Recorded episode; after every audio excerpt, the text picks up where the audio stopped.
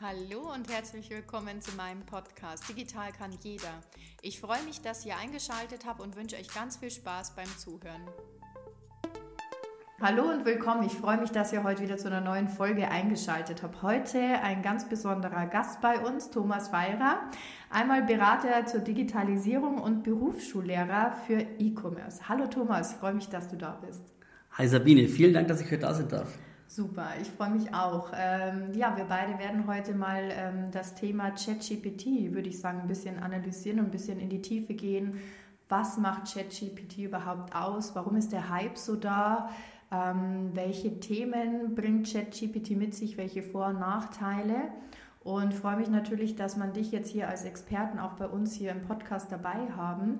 Denn äh, ich denke, dass ganz viele da draußen ChatGPT vielleicht sogar schon nutzen manche auch nicht, aber ähm, vielleicht auch gar nicht wissen, welche Möglichkeiten gibt es denn noch, ChatGPT in seinem Bereich ähm, auszuprobieren und vor allem, wie entwickelt sich ChatGPT weiter, ähm, vor allem auch in die Zukunft. Also wie bist du denn überhaupt bei ChatGPT oder auf diesen Zug äh, AI aufgesprungen? Was war denn so für dich äh, ein interessantes Thema? Mhm. Also so im Zuge von der Beratung digitale Bildung haben wir eigentlich so, ähm, so ab Herbst schon irgendwo ein bisschen den Fokus drauf gehabt. Damals hieß es eher noch Playground von OpenAI. Da konnte man solche Spielereien schon betreiben mhm. und da ein bisschen sich so Texte generieren lassen. Und dann war es also Anfang des Kalenderjahres, wo dann so ein bisschen diese Bombe geplatzt ist und dann wirklich OpenAI ähm, ihr Versprechen wahrgemacht hat, dass sie eine KI schaffen, die den Menschen hilft und wirklich die jeder Mensch äh, nutzen kann.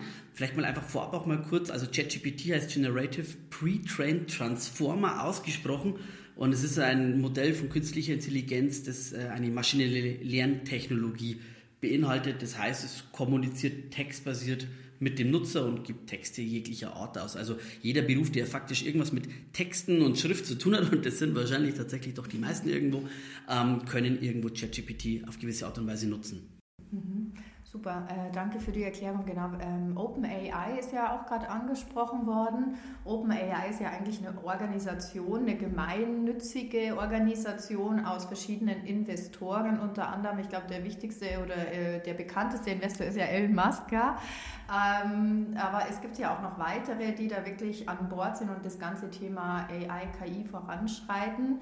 Ähm, siehst du denn da in der Hinsicht schon mal, vielleicht wenn wir das ein bisschen mal kritisch äh, sehen, ist es äh, ganz gut, dass man solche Investoren wie auch jetzt einen Elon Musk oder ähm, wer zum Beispiel auch mit dabei ist, der Sam Altman, äh, der unter anderem wie Airbnb und Dropbox ja auch investiert hatte. Ähm, siehst du da einen Vorteil davon, Nachteil oder wie würdest du das beleuchten von deiner Perspektive aus?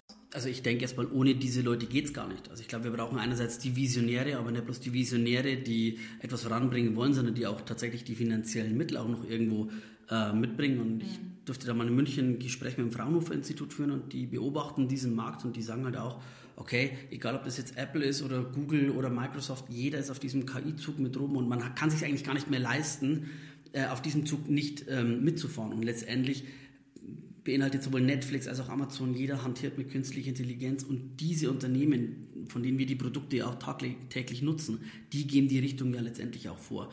Und dementsprechend ist dieser Zug, glaube ich, nicht aufzuhalten und dementsprechend braucht es die Investitionen in das Ganze, sonst ist es, glaube ich, nicht möglich. Ja, stimmt, genau. Also vor allem auch gerade die Investoren. Äh, das ganze Thema E-Commerce, wie wir ja auch sehen bei uns im Marketing, ähm, ist ja auch vor allem AI-basierend oder datengetrieben. Ne? Das ist natürlich bei uns immer in Deutschland immer so ein Thema. Ich denke, wir gehen ja auch immer wieder ähm, mit schweren Bleischuhen voran, wenn es um die Digitalisierung geht. Das fällt uns ja immer wieder auf, auch wenn wir bei uns in der Agentur Kunden haben, die sich digitalisieren möchten oder jetzt auch gerade mit diesem Thema ChatGPT, gibt es ja auch immer wieder Erleichterungen. Ne? Also wenn wir uns das ansehen, du hast es ja auch gerade schon angesprochen mit Content, Texte, das ist natürlich auch ein wichtiger Bestandteil geworden, denke ich, äh, für die meisten Agenturen mittlerweile, die digital unterwegs sind, äh, Texte schreiben müssen für Kunden oder auch hier einfach weitere Informationen geben, hat man hier natürlich die Möglichkeit, ChatGPT zu nutzen. Ähm, von deiner Sparte her auch, ähm, wie überhaupt, oder kannst du auch vielleicht mal, wenn du dem Thema dich immer wieder damit beschäftigst, äh, sagen, wie ist denn ChatGPT eigentlich aufgebaut? Also wir wissen ja, es ist datengetrieben, es ist ja eine künstliche Intelligenz dahinter. Ähm, kannst du da ein bisschen näher was davon erzählen, auch damit unsere Zuhörer auch mal selber so ein bisschen, natürlich jetzt nicht äh, komplett in die Tiefe gehen, aber ich glaube, das ist dann nochmal eine andere Hausnummer, aber dass man einfach sagt, wie funktioniert eigentlich ChatGPT? Mhm. Also ich glaube, das ist tatsächlich ein, ein, wichtiger Punkt. Ich glaube, man kann das Ganze nicht bis in die letzten Tiefen durchdringen. Letztendlich arbeiten da die klügsten Programmierer der Welt und da momentan dran. Und das glaube ich wäre jetzt auch vermessen zu sagen, ich könnte es jetzt auf äh, zwei Minuten runterbrechen und erklären. Aber letztendlich benutzt ChatGPT ähm, Parameter und ähm, dafür sind es, das Ganze trainiert worden und es gibt eine Anzahl von wahrscheinlich 175 Milliarden Parametern, die ähm, eingebaut wurden in das Ganze. Das heißt, und dann ja, wird es, äh, dieses System äh, nutzt Gewichtungen in neuronalen Netzen und berechnet Wahrscheinlichkeiten, was als nächstes für ein Wort kommt und dadurch werden dann letztendlich Texte ähm, generiert. Das ist aber gar nicht so einfach zu sagen, weil diese neuronalen Netze dabei auch noch sich selber anlernen anhand von, ja, ist gut oder ist nicht gut. Und so roundabout funktioniert ChatGPT auf kurz erklärt. Okay, ich glaube, unsere Zuhörer genauso wie ich sind einfach äh, wieder begeistert, wenn man hört, was überhaupt das ausmacht und was für eine Technik dahinter steckt. Wie du gerade gesagt hast, ähm, vor allem, man hat wirklich die glücksten Köpfe dort. Also Programmierung ist schon ein Thema für sich, sich da reinzudenken, so eine KI zu bauen. Parameter hattest du ja angesprochen gehabt.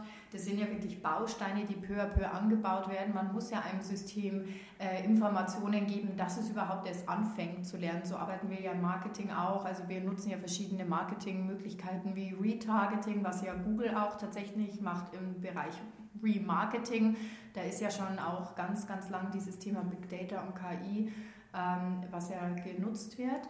Und hier eben auch ähm, diese ganzen Möglichkeiten, die wir anbieten können.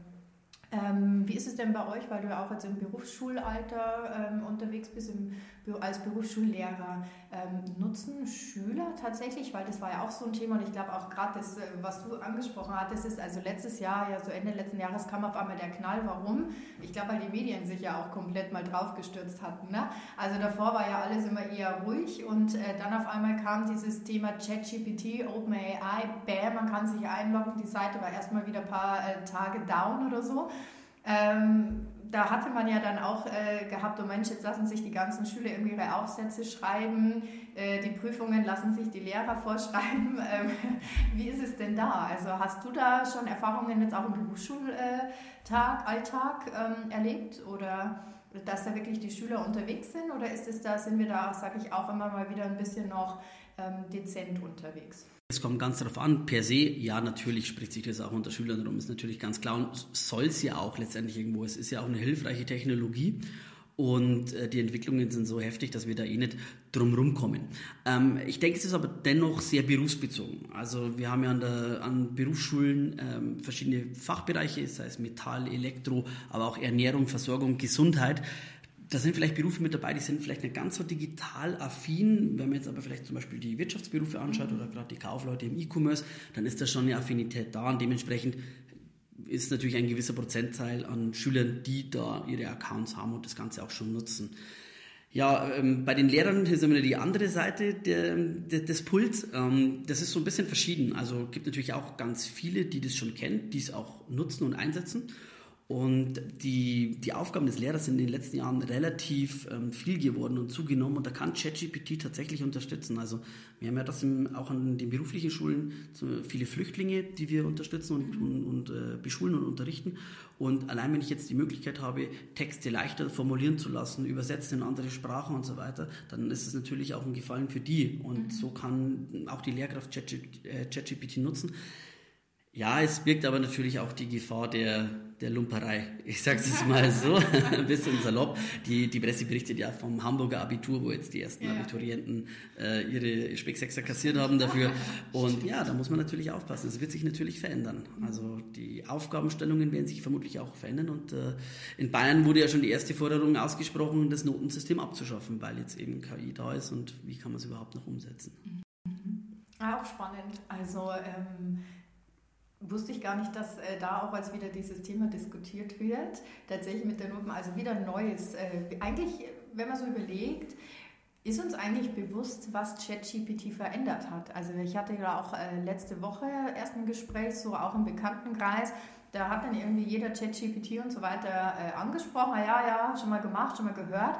Aber ähm, was würdest du sagen? Ähm, ist das wirklich schon bei uns in den Köpfen eigentlich realisiert worden, dass ChatGPT, also in meinen Augen, eine komplette neue Veränderung eigentlich unseres Lebens auch äh, mit beinhaltet, in wie wir etwas machen, wie wir etwas umsetzen, also die ganze KI dahinter, die Erleichterung, die auch geschaffen wird. Du hast ja angesprochen, für manche Berufe ist es jetzt vielleicht noch nicht so relevant, weil die Digitalisierung noch nicht so vorangeschritten ist. In anderen Berufen, wie jetzt auch bei uns im E-Commerce, ist es natürlich ein riesen weiter Sprung nochmal nach vorne. Aber ist es eigentlich den Hörern da draußen wirklich schon so bewusst, was eigentlich dieses Open AI mit uns macht oder uns ähm, in den nächsten Jahren vor allem auch weiterbringt. Nee, also ich glaube, dass es auf gar keinen Fall so in den Köpfen drin ist, dass die Leute das schon ähm, so routiniert benutzen, wie man vielleicht sagt, okay, ich habe ein handwerkliches Problem, klar, ich gehe auf YouTube oder ich habe irgendwo anders ein Problem, klar, ich gehe mal schnell in irgendeine Suchmaschine meiner Wahl und löse das Problem. Mhm. Ähm, so ist es ja letztendlich mit dem Chat-GPT auch. Ich brauche ein Kündigungsschreiben für eine Versicherung. Klar, die Leute setzen sich noch hin und tippen es im Word, aber es ist, denke ich, eine Frage der Zeit, bis es in die Köpfe kommt und bis sich das dann auch wirklich umsetzt und das dann wirklich regelmäßig benutzt wird. Davon bin ich voll überzeugt, okay. ja. Ja, also es ist, denke ich, auch äh, wirklich alles noch in den Kinderschuhen, also jedenfalls bei den Nutzern äh, hier in dem Bereich. Ähm, wie siehst du es denn in den anderen Ländern oder hast du da Erfahrungen gemacht? So, ich sage ja immer, Amerika ist so ein Thema. Ne? Die sind natürlich immer Silicon Valley natürlich auch getrieben. Dadurch äh, haben die natürlich nochmal einen ganz anderen vielleicht äh, Blick oder gerade durch die großen Investoren, die drüben sitzen, wie ein Elon Musk und das äh, wahrscheinlich durch die Medien auch immer mehr aufbereitet wird. Sind diese Länder irgendwie vielleicht schon mehr, also die Amerikaner schon weiter in dem Bereich? Nutzen die ChatGPT mehr? Wissen wir da irgendwie?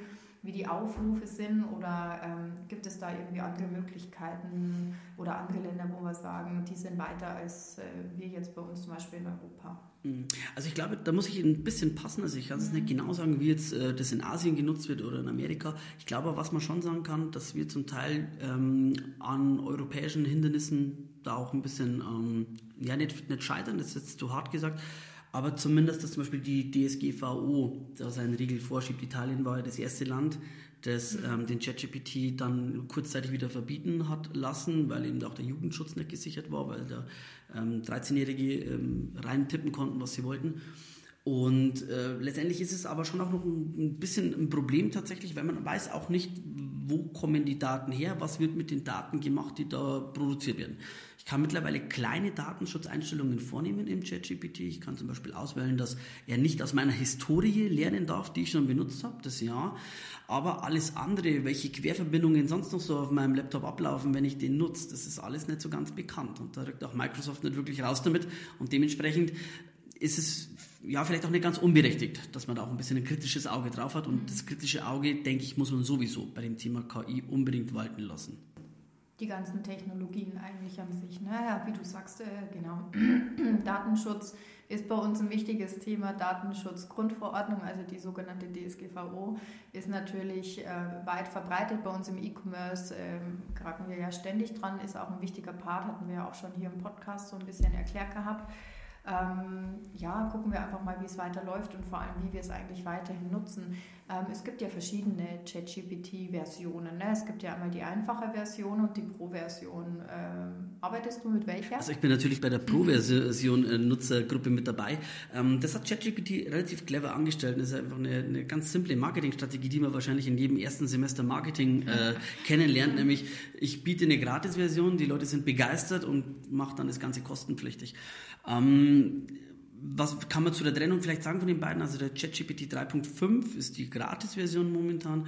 Die ist ähm, extrem schnell und er gibt ja, die Ergebnisse wirklich äh, richtig flott raus. Die Vierer-Version, die ist es die Plus-Version aktuell, die ist ein bisschen langsamer, aber von den Ergebnissen deutlich genauer. Ich glaube, das kann man definitiv sagen. Und seit letzter Woche ungefähr ganz neu, ich kann in den ChatGPT 4 in die Version Plus Plugins einfügen. Also das heißt, ich kann, ich habe einen kleinen App Store bei der 4er Version mit dabei, also so ungefähr kann man sich das vorstellen und kann jetzt sagen, Ähm, ich hole mir jetzt das Plugin von Expedia und dann kann quasi ChatGPT 4, wenn ich meinen Urlaub buchen will, auf Expedia zurückgreifen. Das ist jetzt vielleicht ein, ein optimales Beispiel in Bezug auf, ähm, auf eine Marketingagentur oder auf einen E-Commerce, aber zum Beispiel ich kann auch eine App runterladen oder da reinfügen, wo ich mir Diagramme erstellen lassen kann. Also ich gebe ihm einen Fließtext ein und sage, erstelle mir ein Diagramm daraus. Oder erstelle mir ein Werbevideo für Unternehmen XY und dann fügt er mir das zusammen. Ich kann dann noch sagen, es soll drei Minuten dauern und die und die Inhalte haben. Ähm, ich kann auch ähm, nach Studien zum Beispiel suchen. Also er kann auf, Stud äh, auf Datenbanken zugreifen, wo, wo Studien drin sind. Und dann wird das Ganze schon irgendwo immer ein Stück weit mächtiger. Und was die Vierer-Version jetzt auch kann, ähm, Homepages durchforsten und PDFs durchforsten. Das heißt, ich kann ein PDF, also ich kann einen Link vom PDF einfügen mhm. und dann beantwortet er mir Fragen zu dem PDF, er fasst mir das PDF zusammen oder auch mit Homepages. Also die Vierer-Version ist da durchaus ein mächtigeres Instrument. Jetzt kommen wir aber auch wieder zum Kritikpunkt, was das betrifft. Ich meine, der, der Preis ist momentan bei 20 Dollar. Aber vielleicht kommt ja auch irgendwann die Bronze, Silber, Platin, Gold-Version noch raus, die dann jedes Mal noch mehr Geld kostet und wer findet dann einen Job oder wer hat dann irgendwann die besseren Noten in der Schule? Der, der die bessere künstliche Intelligenz hat. Und dann sind wir halt in einem schwierigen Bereich der Bildungsungleichheit, wenn wir diesen oder wenn dieser Weg gegangen wird tatsächlich. Mhm. Ja, ist wirklich ein spannender Aspekt. Also ähm, klar, man fängt immer so an, man möchte ja jetzt auch Daten sammeln. Also die Daten, auch auf die ja gerade ChatGPT zugreift, ist ja, glaube ich, aufs 2021 äh, noch. Also es ist ja nicht äh, tatsächlich aus, äh, aus, aus der Live-Datenbank, nenne ich es jetzt mal. Ähm, und somit ist es ja immer am Lernen, Lernen, Lernen. Und das schafft man natürlich, indem ganz viele Nutzer eben ChatGPT oder das Programm an sich nutzen und ähm, natürlich so Kosten, äh, sage ich mal, Kosten günstig anbieten, wie es geht, ne? weil dadurch kriege ich erst die Daten. Es ist alles immer ein Vorteil, Nachteil. Gibt es denn überhaupt wirklich Nachteile? Ist es denn ein Nachteil dieses Bildungsthema? Weil ich glaube, das ist auch so ein Punkt. Ähm, klar, wir sehen immer sehr viel kritisch, wir gehen auch immer so in dieses ganze Datenthema rein. Ähm, aber wollen wir eigentlich auch immer irgendwie alles kritisch beleuchten oder ist es eigentlich eher so wirklich ähm, eigentlich auch ein Mehrwert? Ne? Weil Vielleicht sind auch viele dabei, Kritiker, die sagen, Mensch, jetzt sind die hier zu schnell. Ähm, wir versuchen hier auch gerade eine neue AI bzw. KI zu entwickeln. Schauen wir mal, dass wir die irgendwie bremsen können, damit wir mit unserem äh, sozusagen mit unserer künstlichen Intelligenz an den Start gehen können. Also müssen wir tatsächlich immer alles so, sage ich mal, auch in Negativpunkte also negativ überhaupt das so sehen oder denkst du einfach hat das was mit der kritischen Möglichkeit zu tun. Ich denke, die Wahrheit liegt in der Mitte. Also ich denke, dass man zum einen das schon auch kritisch hinterfragen muss und ich denke auch, dass wir da auf ein gewisses Problem zusteuern, weil wir haben keine Ethik hinter der ganzen Sache. Es gibt keinen Ethikrat, der da sich irgendwo drüber stellt und vor allem, selbst wenn wir den in Deutschland haben, dann haben wir den aber nicht in vielleicht noch China oder in Afrika oder in, in Amerika, egal wo. Und das sehe ich schon tatsächlich irgendwo als Problem, dass wer stellt diese moralischen Regeln auf, was KI darf und was KI eigentlich nicht darf. Deswegen, das kritisch zu hinterfragen, denke ich, muss auf jeden Fall ein wesentlicher Bestandteil sein. Es muss aber auch die, die, die Chancen gesehen werden. Und die Chancen sind definitiv da und die sind auch groß und die haben auch unseren Alltag jetzt schon verändert. Künstliche Intelligenz ist ja in so vielen Sachen, die wir im Alltag benutzen, ob das jetzt in irgendwelchen Videoserien ist, die da uns angezeigt werden oder sonstige Vorschläge, die wir kriegen überall, das ist ja schon alles künstliche Intelligenz. Aber ich bin der Meinung, man muss auch aufpassen man muss es auch kritisch hinterfragen tatsächlich. Ansonsten ist auch das Problem irgendwo, dass er keine Rückfragen stellt, der ChatGPT. Also ich gebe ihm eine Anweisung, schreibe mir zum Thema XY das und das und er fängt einfach zum Schreiben an und sagt aber nicht irgendwie mal, okay, in welche Richtung soll es gehen, ist es noch richtig oder passt es noch? Also er stellt keine Rückfragen und ich weiß auch letztendlich seine Quellen nicht. Ich kann nicht sagen, auf was er sich bezieht. Er, das Internet, ja, mit dem ist er angelehnt, äh, angelernt worden, aber das sind letztendlich schon irgendwo dann die ja, das, also man weiß nicht, wo, woher nimmt er das, auf was bezieht er sich. Außerdem haben tatsächlich Politikwissenschaftler äh, mal ein paar Sachen eingehackt und festgestellt, dass er eine linksliberale politische Einstellung hat, wenn man es bewertet. Also die Sachen, auf die er zurückgreift, sind scheinbar eher linksliberal.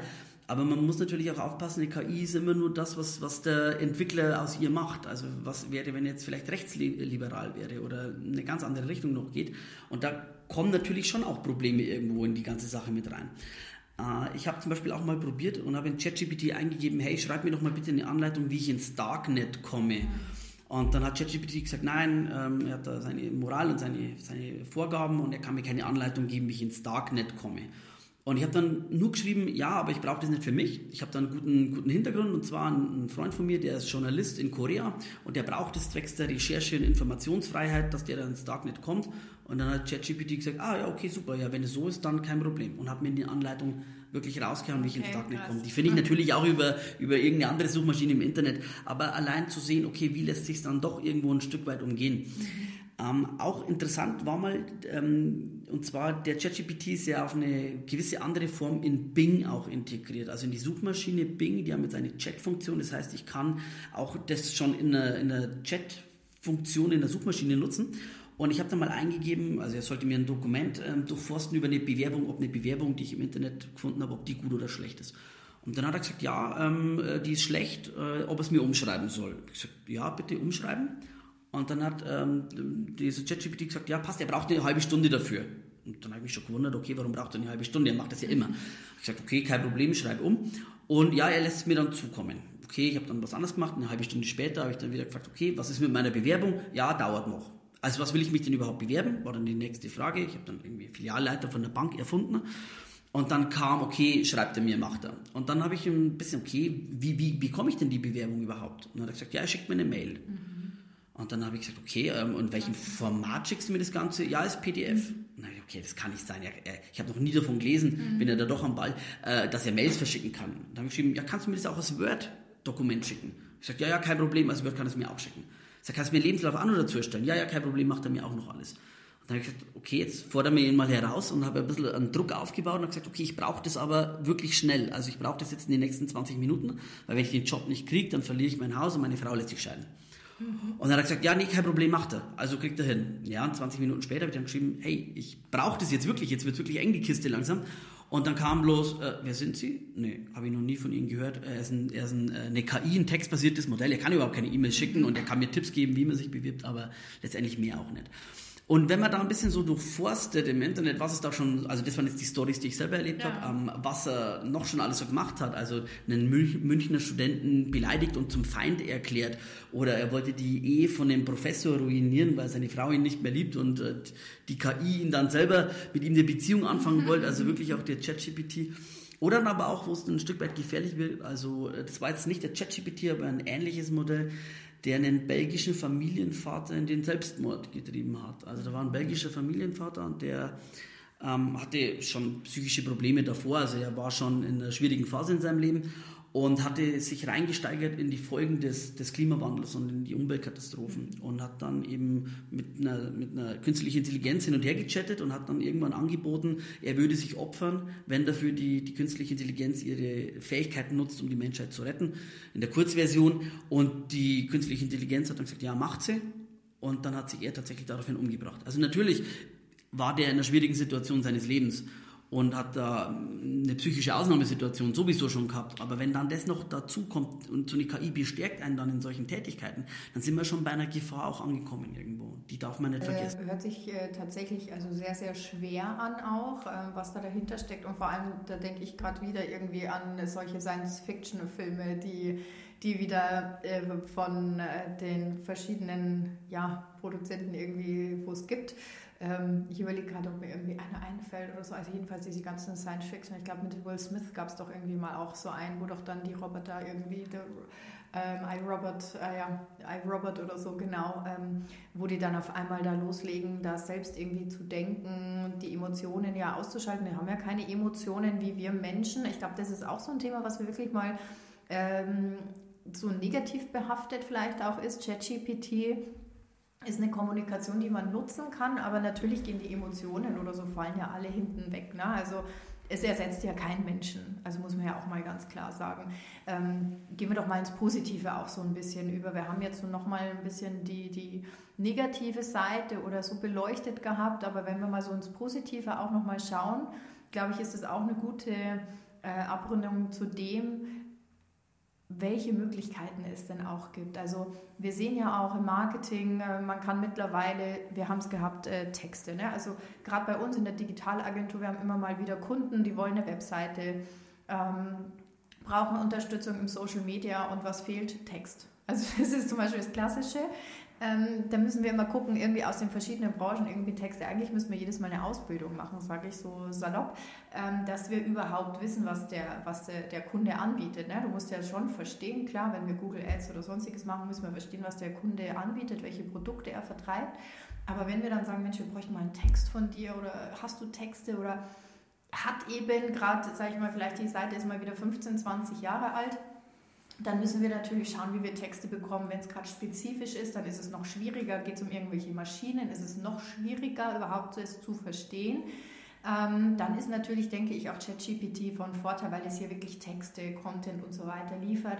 Auch das ganze Thema Programmierung. Ähm, hier ist es natürlich auch, dass man hier, sag ich mal, solche Schnipsel, so Codeschnipsel und sowas ne, auch fragen kann. Oder ich finde den Fehler gerade nicht, weil, keine Ahnung, Anruf, äh, Fragezeichen wahrscheinlich in dem Code eins mehr versteckt ist als sonst und schauen wir den Code als Programmierer zehnmal an, dann schmeiße ich das halt mal schnell bei ChatGPT rein und schreibe, finde doch bitte den Fehler warum das nicht weiter funktioniert, dann ist es natürlich so ein Thema, wo man sagen kann, da ist es hilfreich.